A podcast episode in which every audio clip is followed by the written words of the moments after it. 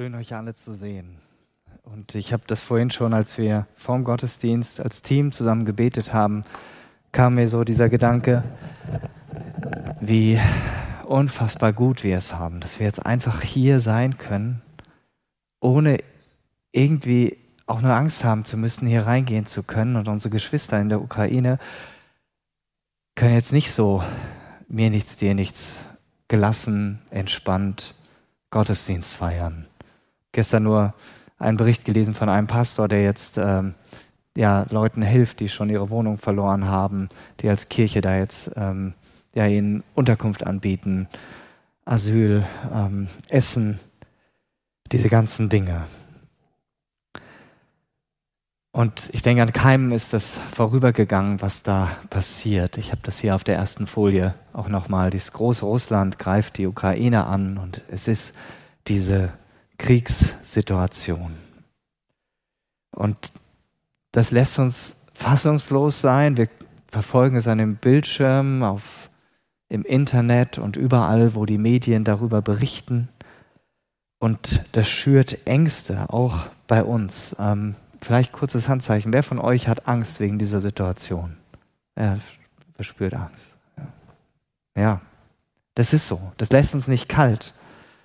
Ähm, Warum beginne ich diesen Punkt oder beginne ich mit diesem Punkt diese Predigt? Ich denke, zum einen, weil es uns als Christen nicht egal sein kann, was da gerade passiert, so nach dem Motto, ist doch alles gut, wir können doch einfach zum Gottesdienst kommen, uns geht's gut. Und auch aus einem zweiten Grund nicht, weil man kann diese Situation aus zwei Blickwinkeln betrachten. Aus dem Blickwinkel, dass man an Gott glaubt aus dieser Perspektive oder aus der Perspektive, wo man nicht an Gott glaubt. Und ich möchte euch zwei fiktive Personen vorstellen. Die erste Person, ich nenne ihn einfach Hans. Ich hoffe, hier heißt keiner Hans. Ich habe überlegt, äh, dass ich hier keinen Namen nenne, der, der hier im Raum sitzt. Und Hans äh, hat mit Gott nichts am Hut. Hans denkt, dass äh, diese Welt durch den Urknall entstanden ist und alles Leben sich dann nach und nach entwickelt hat, in wie viel Milliarden Jahren auch immer. Er glaubt an das Gute im Menschen und er glaubt nicht, dass es etwas Absolutes gibt, was gegenüber dem Menschen ist, was größer ist als der Mensch, sondern der Mensch ist für ihn das Maß aller Dinge. Und der Mensch ist in der Lage, äh, er kriegt das hin, äh, ein Leben zu gestalten von Frieden und Freiheit und es funktioniert dann, wenn man halt, ähm, man kann so lange das tun, was man möchte, solange man halt die Grenzen des anderen nicht einschränkt. Und wenn es Leute gibt, die sowas tun, Verbrechen begehen oder so, dann gibt es ja Gerichte, die sich um Verbrechen und Verbrecher kümmern und die Justizbehörden. Das ist Hans. Dann gibt es Luise. Luise glaubt an Gott. Luise glaubt, dass Gott ihr Schöpfer ist und dass sie sein Geschöpf ist. Und sie glaubt, dass Gott Maßstäbe gegeben hat, die für unser Leben relevant sind, damit wir überhaupt richtig leben können und an denen wir uns auch ausrichten sollen. Sie glaubt, dass wir Menschen aneinander schuldig werden, weil wir eben diesen Maßstäben ganz oft nicht entsprechen. Und weil wir es nicht von alleine schaffen, in Frieden und Freiheit unser Leben zu gestalten. Sie glaubt, dass es wirkliches Böses gibt und dass wir Menschen dazu in der Lage sind, Böses zu tun und dass der Mensch eben nicht von sich aus gut ist, sondern zutiefst erlösungsbedürftig ist. Sie glaubt auch, dass Gott außerhalb des Menschen ist, also größer ist, höher gestellt ist und dass er einmal alle Menschen richten wird, zur Rechenschaft ziehen wird. Und sie weiß aber auch, und deshalb das Kreuz und das, äh, der dicke Haken, sie weiß, dass Jesus diesen Weg zu Gott frei gemacht hat und damit einen Unterschied gemacht hat für die Menschen, die darauf ihr Vertrauen setzen und da an ihn glauben. Zwei ganz unterschiedliche Personen, Hans und Luise, und sie bewerten auch diese aktuelle Situation, diesen Ukraine, äh, dieser Krieg, den Russland in der Ukraine führt, ganz unterschiedlich. Hans ist fassungslos, er ist geschockt. Ein Machthaber und Despot namens Putin kann tun und lassen, was er will, und die Welt sieht mehr oder weniger tatenlos dabei zu kann wenig dem entgegensetzen. Ja, es werden gerade ein paar Dinge probiert. Alle Appelle sind verpufft. Was haben sich nicht die Staatsoberhäupter, ähm, ja, nicht, nicht aus der ganzen Welt, aber aus Europa und ja auch aus den USA die Klinke in die Hand gegeben bei Putin und das alles. Ich weiß nicht, ob der sich eins ins Fäustchen gelacht hat und gesagt hat, ich weiß doch schon, was ich tue, aber ihr könnt trotzdem kommen.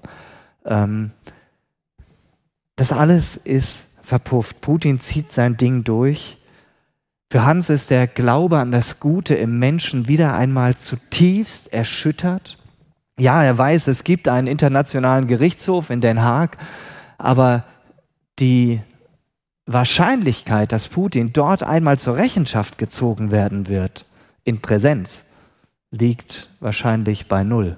Auch wenn wir jetzt schon aus den wenigen Tagen, wo dieser Krieg herrscht, von Menschenrechtsverletzungen hören, von unsäglichem Leid, was er zu verantworten hat. Und dann ist da Luise. Luise geht es gefühlsmäßig ähnlich wie Hans, aber es gibt einen großen Unterschied. Sie hat bereits gebetet für diese Situation. Und sie weiß auch, dass Putin sich einmal vor Gott verantworten muss für das, was er da tut und alle anderen, die sich von ihm missbrauchen lassen für diesen, ja, man kann sagen, teuflischen Plan.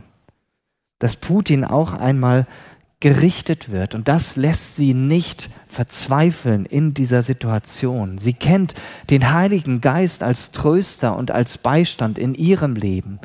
Und sie betet ganz gezielt für Putin und seine ähm, Ratgeber um Weisheit, dass sie Einsicht bekommen in dieses böse Tun, was sie da treiben, aber auch um Frieden und Schutz für alle, die betroffen sind in dieser schrecklichen Situation.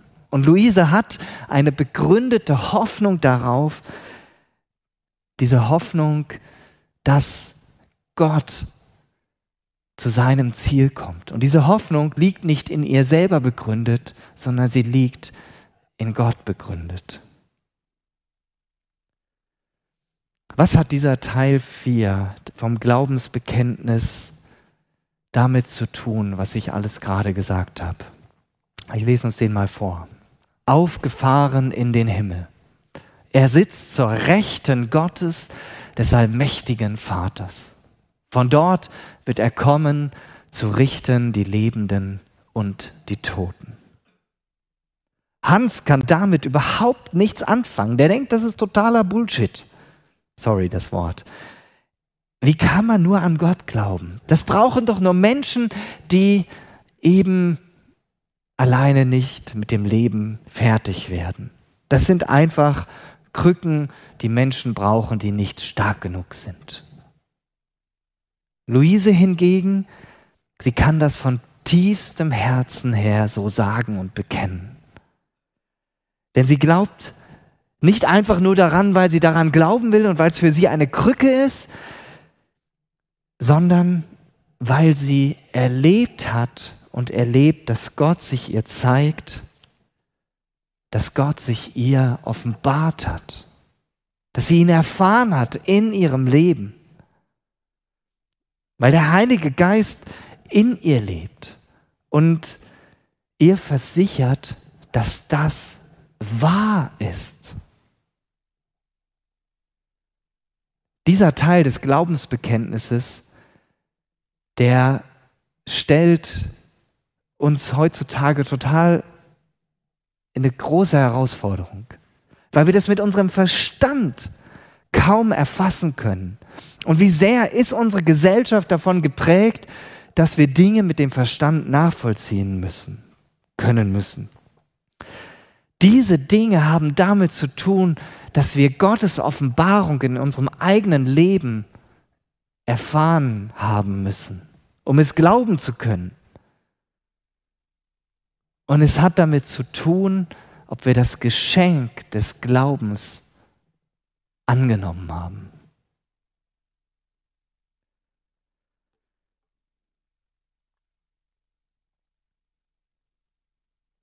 Gehen wir da rein in das Glaubensbekenntnis, in diesen Teil. Und ich möchte euch hineinnehmen in die Stellen, wo es um die Himmelfahrt geht. Ich lese jetzt erst aus Lukas 24, Verse 50 bis 53. Da steht, dann führte Jesus sie nach Bethanien. Dort hob er die Hände zum Himmel und segnete sie.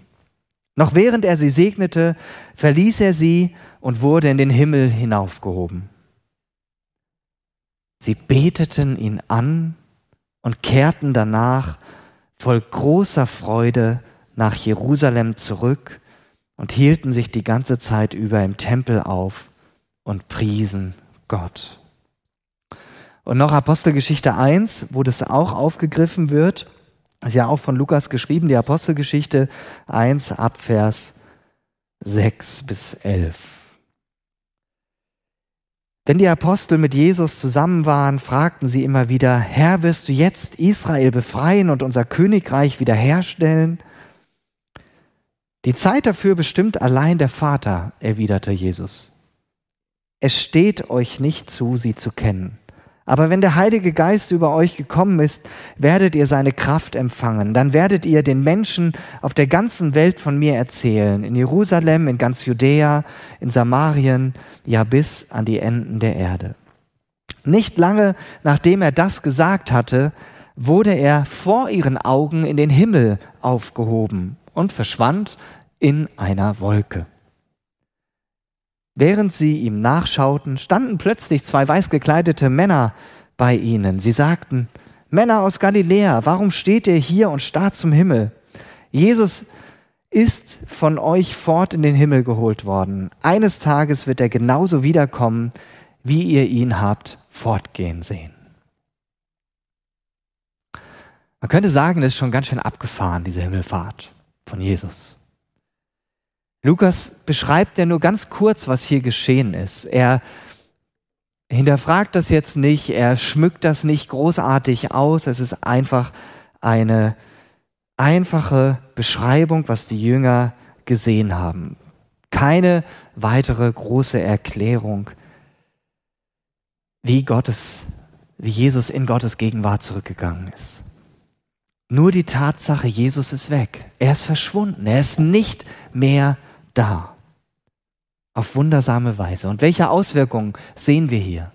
In dem Lukas-Abschnitt sehen wir, sie reagieren mit Anbetung. Sie beten Jesus als den an, der wieder zu Gott gegangen ist und der würdig ist, angebetet zu werden. Und große Freude wird hier genauso genannt. Mit großer Freude, die ihr Herz erfüllt hat, lobten sie Gott und waren sie vor ihm, sind sie in seiner Gegenwart gewesen im Tempel. Müssen wir dieses Ereignis der Himmelfahrt mit dem Verstand verstehen und beweisen? Ich denke nein, das brauchen wir nicht. Wir dürfen es im Glauben vertrauensvoll annehmen, was nicht minder wahr ist. Ja, aber wir müssen es nicht irgendwie beweisen wollen. Ich habe euch eine Gegenfrage mitgebracht. Welchen Unterschied würde es für dich machen, wenn du damals bei der Himmelfahrt von Jesus dabei gewesen wärst? Würdest du das mehr glauben? Ich sage euch eins, die Jünger waren ja damals live dabei. Und die Menschen um sie herum, denen sie das später dann auch erzählt haben, da haben ganz viele gesagt, ihr habt sie doch nicht mehr alle. Das ist doch alles Humbug. Und schon damals die Menschen, die die Augenzeugen gesehen haben, wenn die die schon für verrückt erklärt haben. wie viel mehr wäre das dann heute so? Ich glaube, es würde keinen großen Unterschied machen. Jesus war definitiv nicht mehr auf der Erde. Aber wo war er hin? Wo war er hin? Schauen wir uns den nächsten Teil an. Er sitzt zur Rechten Gottes des allmächtigen Vaters. Und da schauen wir wieder zusammen in die Bibel. Offenbarung 1 möchte ich mit euch gerne reinschauen. Ganz großartige Verse ab Vers 9.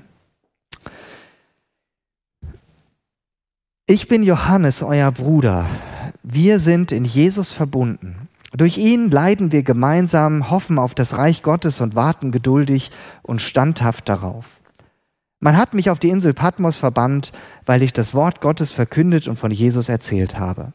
Es war der Tag des Herrn und ich betete im Geist. Plötzlich hörte ich hinter mir eine laute Stimme wie eine Posaune. Sie sprach, Schreibe, was du siehst in ein Buch und schicke es an die sieben Gemeinden Ephesus, Smyrna, Pergamon, Thyatira, Sardes, Philadelphia und Laodicea. Als ich mich umdrehte, um zu sehen, wer zu mir sprach, sah ich sieben goldene Leuchter. Und mitten unter den Leuchtern stand der Menschensohn. Er trug ein langes Gewand. Und jetzt hört gut zu bei der Beschreibung, die jetzt folgt. Er trug ein langes Gewand mit einem goldenen Gürtel über der Brust. Sein Kopf und sein Haar waren weiß wie Wolle, so weiß wie Schnee. Und seine Augen leuchteten wie Feuerflammen. Seine Füße glänzten im, wie im Feuer gereinigtes Erz. Und seine Stimme war wie das Tosen mächtiger Meereswogen. Er hielt sieben Sterne in seiner rechten Hand, und aus seinem Mund kam ein scharfes, zweischneidiges Schwert. Und sein Gesicht strahlte wie der, die Pracht, wie die Sonne in ihrer ganzen Pracht. Als ich ihn sah, fiel ich wie tot vor seine Füße. Aber er legte seine rechte Hand auf mich und sagte, Fürchte dich nicht. Ich bin der Erste und der Letzte und der Lebendige. Ich war tot und bin lebendig für immer und ewig. Ich habe die Schlüssel des Todes und des Totenreichs. Und so weiter. Hier wird Jesus beschrieben in seiner ganzen Herrlichkeit. Vielleicht hast du es dir vor deinem inneren Auge vorgestellt. Das klingt so gewaltig. Jesus als der Menschensohn, ein Begriff, der im Alten Testament schon gebraucht wird und ein Hinweis auf Jesus ist. Es ist nur ein kleiner Einblick, den Johannes uns hier, den Johannes hier gewährt bekommt und uns hier aufgeschrieben hat in der Offenbarung. Und trotzdem kommt da so viel mit. Jesus ist hier nicht der Kuschel-Jesus, den wir so gerne haben, den wir in die Tasche stecken können. Ich war gestern ähm, beim Projektcollege in Heiger-Rodenbach. Da nehme ich am K5 Leitertraining teil. Und ein Vortrag hat mich besonders angesprochen, weil er hat auch so etwas Ähnliches gesagt. Er hat ein Beispiel von sich erzählt, äh, Stefan Vatter war das, ähm, dass er mal auf dem Weihnachtsmarkt irgendwie so eine kleine Jesusfigur gekauft hat, fünfeinhalb Zentimeter groß und dann wurde die eingepackt und er steckte die in seine Tasche und in dem Moment hatte er den Eindruck, Gott spricht zu ihm und sagt ihm, du weißt schon, wer hier wen in, die, in die Tasche steckt. Und diese Szene hier aus Offenbarung 1 zeigt uns, Jesus ist nicht der, den wir einfach in die Tasche stecken können, den wir uns so zurechtschnitzen können, wie wir ihn gerne hätten, dass er in unsere Vorstellung, in unsere Muster hineinpasst, in das, wie die Gesellschaft ihn gerne hätte. Jesus ist so viel größer. Er ist jemand, der ehrfurchtgebietend ist Johannes schreibt hier, dass er wie tot zu Boden gefallen ist. Und was tat Jesus? Vorher stand ja da drin, Jesus hält sieben Sterne in der rechten Hand. Ja? Äh, Jesus legt die sieben Sterne aus der Hand und greift oder fest Johannes an und spricht ihm Mut zu. Die rechte Hand ist ja die Hand, die herrscht, die für die Macht Gottes steht. So ehrfurchtgebietend diese Szene. Augen wie Feuer. Vielleicht kennt ihr das, wenn die Augen so blitzen, aber Augen wie Feuer, das ist noch mal was ganz anderes. Eine Stimme, wir hatten jetzt die Stürme wie bei Windstärke 12 und noch, noch lauter, ja, also wie das Meer da oben braust. Wer das mal miterlebt hat, so ein Sturm an der Nordseeküste, unfassbar. Ja, da muss man sich die Ohren zuhalten. Die sieben Sterne habe ich schon erwähnt. Und also besonders schön sieht es wahrscheinlich nicht aus, dieses zweischneidige Schwert, was da aus dem Mund rauskommt, aber es ist einfach ein Bild für die Macht des lebensschaffenden Wortes Gottes. Und ein Gesicht, das strahlt wie die Pracht der Sonne. Keiner von uns kann es aushalten, länger in die Sonne reinzuschauen. Wir werden blind, wir machen unsere Augen kaputt. Bei dieser Beschreibung hier verblasst jeder noch so hübsche Mensch zur Bedeutungslosigkeit. Hier ist klar, wer das Sagen hat und Jesus bringt das ganz klar auf den Punkt. Aber Jesus lässt es nicht dabei. Er geht in seiner Macht und Herrlichkeit, geht er zu Johannes hin und sagt ihm diesen Satz, den wir so häufig finden in der Bibel, wenn Menschen Gott begegnen fürchte dich nicht. Dass Mose am brennenden Dornbusch war oder die Begegnung mit Gideon, wo der Engel kam. Oder Maria, die von dem Engel gesagt bekommen hat, dass sie Jesus zur Welt bringen wird. Oder die Jünger und viele andere Situationen. Diese Szene in Offenbarung 1 zeigt uns, Jesus ist der Herrscher, der unendlich größer ist als wir und wir tun gut daran, das zu erkennen. Ja, Jesus ist der Freund an unserer Seite, aber er ist auch so hoch und erhaben und so mächtig, dass wir ihn gar nicht erfassen können. Schauen wir uns noch eine zweite Szene an in Offenbarung. Offenbarung 4 und 5. Da wird uns der himmlische Thronsaal beschrieben. Ähm, ich kann das jetzt gar nicht alles hier vorlesen, aber ihr könnt das später gerne nochmal durchlesen. Hier werden, hier wird auch mit menschlichen Worten beschrieben, wie Gottes Thronsaal aussieht. Alle möglichen bekannten Edelsteine werden aufgezählt, die diesen Thronsaal schmücken. Und Gott wird angebetet von eigenartigen Wesen, die hier beschrieben werden. Und es gibt 24 Throne mit 24 Ältesten. Und immer wenn diese Wesen rufen, heilig, heilig, heilig ist der Herr, der Allmächtige, der immer war, immer ist und der noch kommen wird, da verneigen sich diese 24 Ältesten vor Gottes Thron. Und dann geht diese Szene weiter. Und ich lese aus Offenbarung 5 die Verse 9 bis 14. Und sie sangen ein neues Lied mit den Worten, Du bist würdig, die Schriftrolle zu nehmen und ihre Siegel zu öffnen. Denn du wurdest als Opfer geschlachtet und dein Blut hat Menschen für Gott freigekauft. Menschen aus jedem Stamm und jeder Sprache und jedem Volk und jeder Nation. Du hast sie für Gott zu einem Königreich und zu Priestern gemacht und sie werden auf der Erde regieren. Dann sah ich wieder Tausende und Abertausende von Engeln um den Thron und um die lebendigen Wesen und die Ältesten und hörte ihr singen, und sie sangen einen, im gewaltigen Chor. Würdig ist das Lamm, das geschlachtet worden ist. Es ist würdig, Macht und Reichtum entgegenzunehmen und Weisheit und Stärke und Ehre und Herrlichkeit und Lob. Und dann hörte ich, wie alle Geschöpfe im Himmel und auf der Erde und unter der Erde und im Meer sangen, Lob und Ehre und Herrlichkeit und Macht stehen dem zu, der auf dem Thron sitzt und dem Lamm für immer und ewig. Und die vier lebenden Wesen sagten Amen und die 24 Ältesten fielen nieder und beteten an. Was für eine Szene. Nicht alles logisch erklärbar. Und natürlich werden hier menschliche Worte auch gebraucht, um etwas zu beschreiben, was für uns kaum zu erfassen ist. Aber im Glauben können wir es erfassen. Wie hatte Johannes der Täufer zu Jesus gesagt, als Jesus bei ihm vorbeikam? Siehe das Lamm Gottes, das die Sünde der Welt trägt. Jesus als Lamm, das muss man erklären. Das Volk Israel war 400 Jahre in Ägypten versklavt. Und als es in der Nacht, als es auszog aus Ägypten, feierte es das Passafest.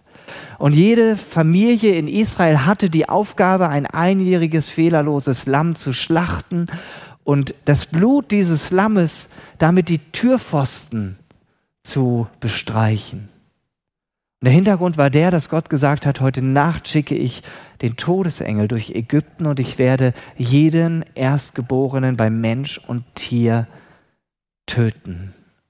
Als Folge dessen, dass der Pharao Israel nicht hat ziehen lassen. Das war das Gericht, was Ägypten damals erlebt hat. Und dieses Symbol, dieses Zeichen, dass das Blut des Lammes an dem Türpfosten war, war das Zeichen für den Todesengel an diesen Häusern der Israeliten vorüberzuziehen.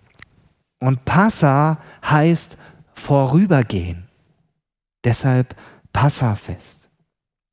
Und Jesus ist das, deshalb das Opferlamm, der ein für alle Mal für uns den Preis bezahlt hat, dass der ewige Tod an jedem vorbeigeht, der Jesus als dieses Lamm anerkennt.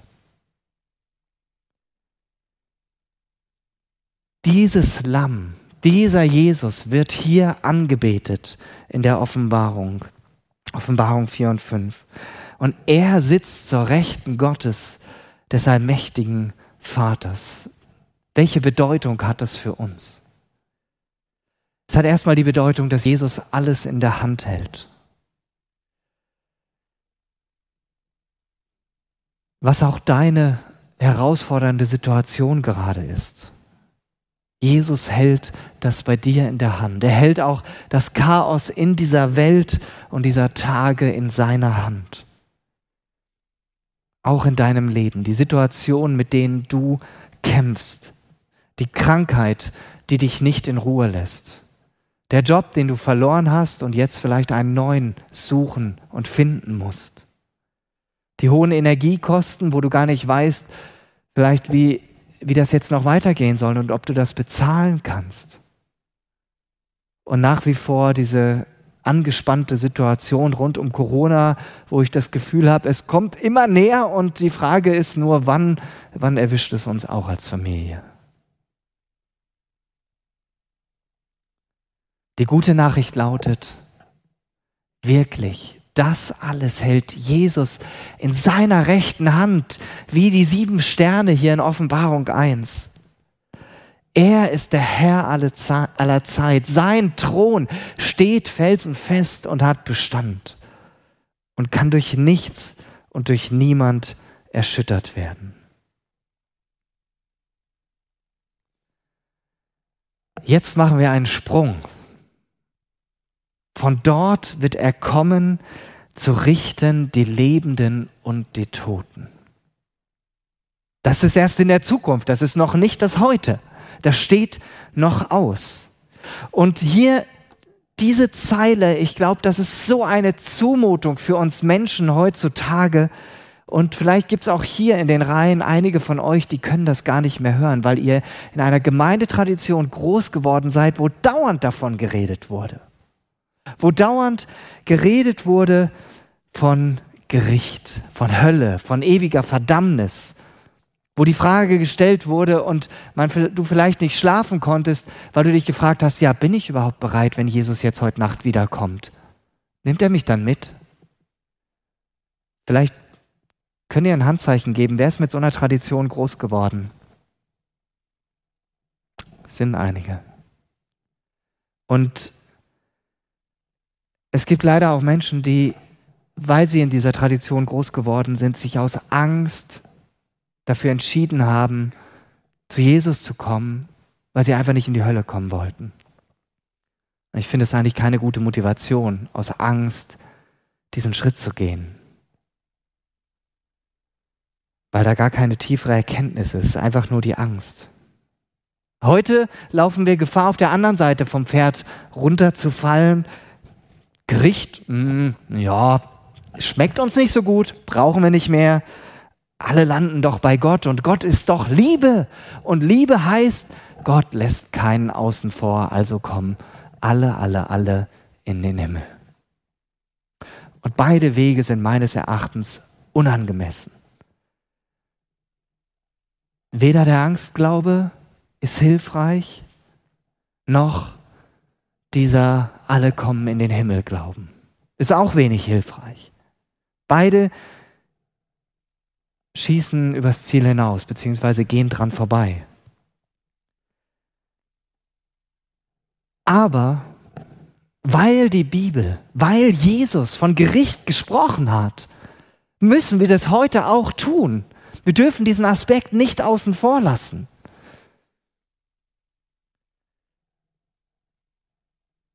Ich bin mit einem Cousin von mir im Gespräch seit einigen Monaten. Ab und zu treffen wir uns online und tauschen uns aus. Er ist zurzeit nicht gläubig, sagt, es kann sich vielleicht auch ändern, ähm, glaubt sehr an Wissenschaft und so, was der Mensch halt alles so kann. Aber selbst er sagt im Gespräch mit mir, wir sprechen ganz viel über den Glauben, er hat ganz viele Fragen dazu, sagt, wenn der Glaube nichts kostet, wenn der keinen Unterschied macht, wenn es dann nicht um irgendetwas geht, so hat er das gesagt, dann ist der Glaube bedeutungslos, wirkungslos. Dann bringt er gar nichts. Kraftlos ist er dann. Aber die Frage ist, wie wird Jesus einmal richten? Warum wird Jesus uns einmal richten, besser gesagt? Das will ich ein bisschen erläutern. Das ist in dem Poetry Slam vorhin schon äh, richtig toll zum Ausdruck gekommen. Und wir haben einerseits diese Tatsache, Gott ist der Ursprung allen Lebens. Er ist das Absolute. Und er hat alles ins Dasein gerufen. Wir Menschen sind nur Geschöpf. Es wertet uns nicht ab, sondern es gibt uns eine Würde. Und nochmal als Erinnerung, Hans leugnet diese Wahrheit. Luise hat sie erkannt und hat sie im Glauben angenommen. Und Gott hat ein Ziel mit dieser Welt und uns Menschen. Er schuf diese Welt und uns Menschen, damit wir in Gemeinschaft mit ihm leben, weil Gott gerne Gemeinschaft hat, weil seine Liebe uns erschaffen hat zu seiner Ehre. Aber dieses ursprüngliche Ziel Gottes ist zerbrochen. Im Hebräischen, der, im Alten Testament wird das zum Beispiel beschrieben mit dem Begriff Rata'a. Und das bedeutet so viel wie ein Ziel verfehlen. Oder Avon, das ist die, die Krümmung. Luther hat auch gesprochen von dem in sich verkrümmten Menschen. Das ist das Vergehen gegen das Gemeinschaftsverhältnis zwischen Gott und Mensch.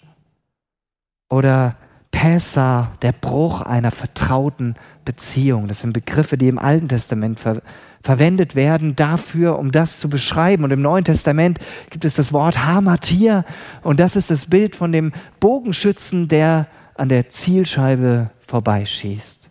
Zielverfehlung. Und es trifft auf jeden Menschen zu. Mit dem Sündenfall ist diese ursprüngliche geniale Idee Gottes zerbrochen. Aber durch Jesu Tod und Auferstehung, das Kreuz ist leer, hier hängt kein Jesus mehr dran, ist die Rückkehr in diesen Zustand wieder möglich. Hat Jesus das wiederhergestellt für jeden, der glaubt. Dieses Geschenk bietet Gott jedem Menschen an. Aber er kommt nicht einfach an, so wie ich jetzt auch nicht zu euch hingehe und sage, hier, du musst jetzt ein Übergabegebet sprechen. Du musst jetzt dein Glauben an Jesus bekennen. Nein, so geht Gott nicht vor. Aber es ist eine Tatsache und das verschweigt die Bibel nicht. Es kommt der Tag X. Es kommt der Tag, wo Jesus wiederkommt in Macht und Herrlichkeit, nicht als Kuschel-Jesus, sondern als der Jesus, den wir in Offenbarung 1 sehen, der gewaltig ist, der Ehrfurcht einflößend ist. Und er wird richten. Er wird richten über diese grundsätzliche Trennung und über alles, was daraus erfolgt ist aus dieser Sünde, über alle Schuld. Und wir Menschen haben ja so unendlich viel Grausamkeiten auf uns geladen, so viel Brutalität und Abscheulichkeiten gibt es in dieser Welt. Wir brauchen bloß bei uns persönlich hineinschauen in unser Gedankenleben, wozu wir fähig sind. Da merken wir, es fängt bei uns an. Wir sind nicht schlimmer als Putin, wir haben bloß nicht die Gelegenheit.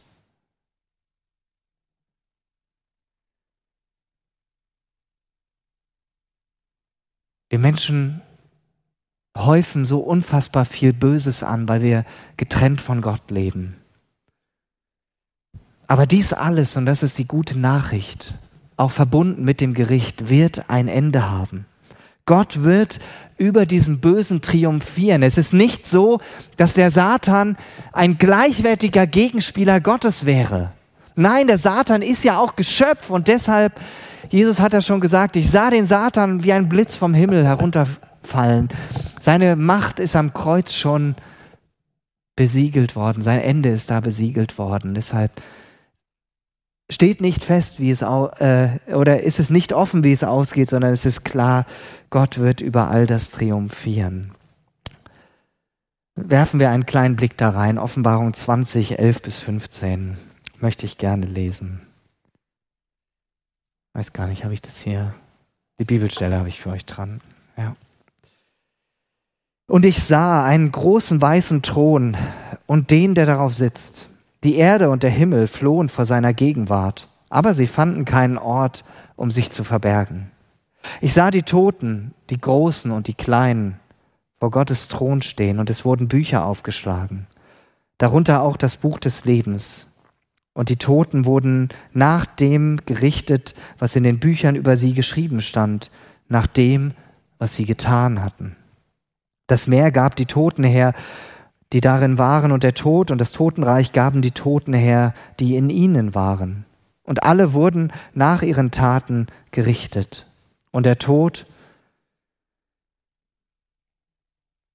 und das Totenreich wurden in den Feuersee geworfen. Das ist der zweite Tod, der Feuersee. Und alle, deren Namen nicht im Buch des Lebens geschrieben standen, wurden ebenfalls in den Feuersee geworfen. Boah, das klingt gewaltig. Das ist nicht mal eben so eine einfache Gerichtsverhandlung, sondern das ist was echt Gigantisches. Keine Ahnung, wie es ganz genau sein wird. Es ist ein kleiner Einblick, den Johannes uns hier gibt. Was wissen wir darüber? Wir wissen, Jesus ist der Richter. Jesus ist der, der auf dem Thron sitzt und Gericht üben wird mit seiner Majestät. Jesus hatte das in Johannes 5 schon gesagt, 26 und 27. Die Textstelle habt ihr hier an der Leinwand, wo Jesus sagt,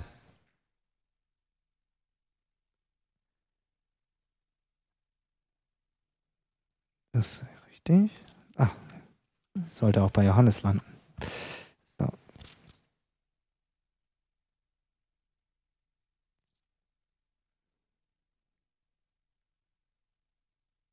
Der Vater hat Leben aus sich selbst heraus und er hat auch seinem Sohn die Vollmacht gegeben, aus sich selbst heraus Leben zu haben. Und er verlieh ihm die Vollmacht, die ganze Menschheit zu richten, weil er der Menschensohn ist.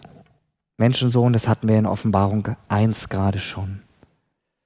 Jesus ist der Richter. Und die Bibel sagt auch ganz klar, dass Ungläubige gerichtet werden. Also Menschen, die in diesem Leben nicht ihr Vertrauen auf Jesus Christus setzen. Und deshalb ist es nicht egal, ob wir glauben oder nicht. Es hat Konsequenzen. Es muss uns bewusst sein. Und ich denke, es muss uns auch bewusst sein, nicht nur für uns selber, sondern auch für die Menschen in unserem Umfeld. Römer 2, 5 bis 7. Ich weiß, wir schauen uns heute einige Stellen aus dem Wort Gottes an, aber es ist so wichtig, dass wir uns anschauen, was da drin steht. Da steht drin, aber nein, du trägst selbst dazu bei, dass Gottes Zorn immer größer wird, weil du dich hartnäckig weigerst, auf deinem falschen Weg umzukehren. Denn am Tag des Gerichts wird Gott, der gerechte Richter, über die ganze Welt alle Menschen nach ihrem Tun richten. Er wird denen das ewige Leben schenken, die beharrlich das tun, was gut ist und sich nach der Herrlichkeit, Ehre und Unvergänglichkeit sehnen, die Gott gibt. Diejenigen aber, die nur für sich selbst gelebt haben und nicht der Wahrheit, sondern der Ungerechtigkeit gehorchen, gehorchten, wird Gottes ganzer Zorn treffen. Und auch Johannes 3, 18, das steht hier schon an der Leinwand. Das ist so ein wichtiger Vers. Wer an ihn glaubt, der wird nicht verurteilt werden.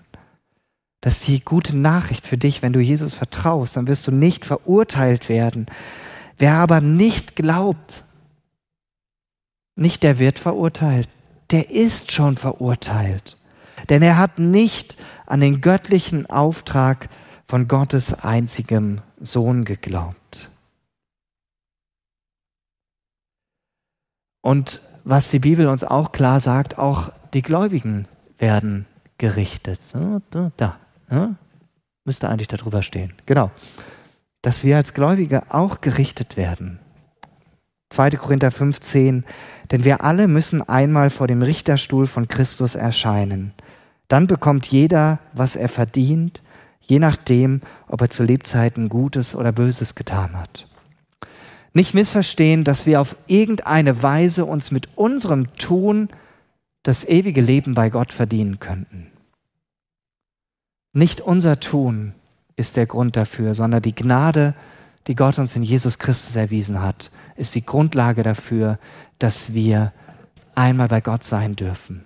Ja, es werden auch Dinge in unserem Leben gerichtet, die eben keinen Ewigkeitswert hatten, wo wir auch traurig drüber sein werden, ähm, verpasste Gelegenheiten oder auch all die bösen Worte und Gedanken, die aus unserem Herzen herauskamen. Und da gibt es genug, was da wahrscheinlich bei jedem von uns zu richten sein wird. Niemand, niemand ist von diesem Gericht ausgenommen kommen langsam Richtung Schluss. Jeder wird von Jesus gerichtet werden. Auch Putin. Auch alle anderen Despoten dieser Welt. Ob klein oder groß. Egal, ob jemand das glaubt oder nicht. Jesus hat seinen Jüngern ganz klar gesagt, worauf es ankommt im Leben. Und er hat auch Viele haben ja jetzt Angst. Ihr habt auch teilweise die Hände gehoben. Jesus hat auch ganz klar gesagt, ähm, vor was wir Angst haben sollen. Ich will euch das gerne, diesen Vers noch mitgeben. Jesus sprach davon, welche Angst berechtigt ist und welche nicht.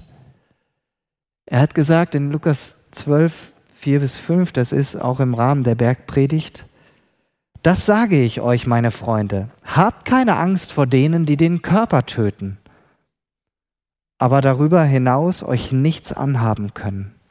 Ich will euch sagen, vor wem ihr wirklich Angst haben sollt. Habt Angst vor dem, der euch töten kann und dazu die Macht hat, euch in die Hölle zu werfen.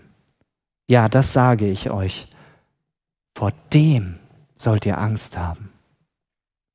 Wir sehen hier auch, Jesus ist nicht der Kuschel-Jesus. Er ist derjenige, der so unendlich viel größer ist. Und es ist gut, eine deutliche Ehrfurcht vor ihm zu haben und zu sagen, okay, du bist so, ja, der Glanz der Sonne. Wenn wir der Sonne auch nur einen Zentimeter zu nahe kämen, wir würden verglühen. So ist Jesus. Aber das braucht uns in keiner Weise einzuschüchtern Denn im Gegenteil, es darf dir Mut machen, dass du dich mutig in dieser Welt, in deinem Alltag zu Jesus bekennst und Menschenfurcht, wie man früher gesagt hat, fahren lässt. Also nicht wie ein Furz, aber die Menschenfurcht kann man fahren lassen, sein lassen. Weil wir wissen, wen wir zu fürchten haben, der allein zu fürchten ist. Und wenn du zu Jesus gehörst, dann braucht dir das keine Angst machen im Sinne von, dass du nicht mehr schlafen kannst, sondern dann gilt für dich, was Paulus in Römer 8, 38 und 39 sagt. Und ich vermute, viele von euch kennen diese Verse. Ich bin zutiefst überzeugt, nichts kann uns von der Liebe Gottes trennen, nicht der Tod und auch nicht das Leben. Keine Engel und keine unsichtbaren Mächte. Nichts Gegenwärtiges und nichts Zukünftiges, auch kein Krieg in der Ukraine, auch keine andere gottfeindliche Kraft. Nichts über- oder unterirdisches und auch nichts, nicht irgendetwas anderes, das Gott geschaffen hat. Nichts von alledem kann uns von der Liebe Gottes trennen. In Christus Jesus, unserem Herrn, hat Gott uns diese Liebe geschenkt. Was ist mit dir? Wie stehst du zu diesem Part aus dem Glaubensbekenntnis? kannst du von ganzem Herzen sagen, Jesus ist mein Retter, mein Herrscher, mein Richter. Ich will dir noch eine Herausforderung mitgeben. Wer in deinem Umfeld denkt wie Hans? Wer sagt, das mit Jesus ist doch alles Quatsch? dann möchte ich dich bitten, dass du für diese Person heute noch betest.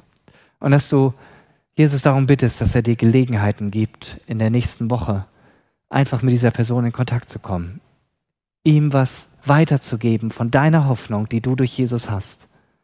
Vielleicht eine WhatsApp oder ein Anruf oder ein Bibelvers oder ein Zeugnis, was du mit Jesus erlebt hast.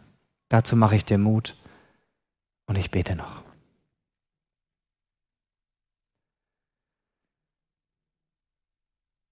Jesus, du bist der ganz andere, der, den wir nicht in die Tasche stecken können. Du bist so herrlich und so majestätisch, so ehrfurchtgebietend. Du sitzt zur Rechten Gottes. Du wirst wiederkommen als Richter und du wirst gerecht richten. Weil es bei dir einen Unterschied macht, wie man sich zu dir verhält. Jesus, und ich danke dir, dass uns das auch trösten darf in Hinblick auf diese ja krasse Situation, gerade in der Ukraine, dass du einmal gerecht richten wirst. Und dass wir deshalb nicht richten brauchen. Wir dürfen beten und eintreten für die Menschen. Danke, dass wir uns mutig zu dir bekennen dürfen, weil wir wissen, wir sind dir allein Rechenschaft schuldig und Menschen können uns nichts tun. Danke, dass du uns das ganz tief ins Herz hineinschreiben willst. Amen.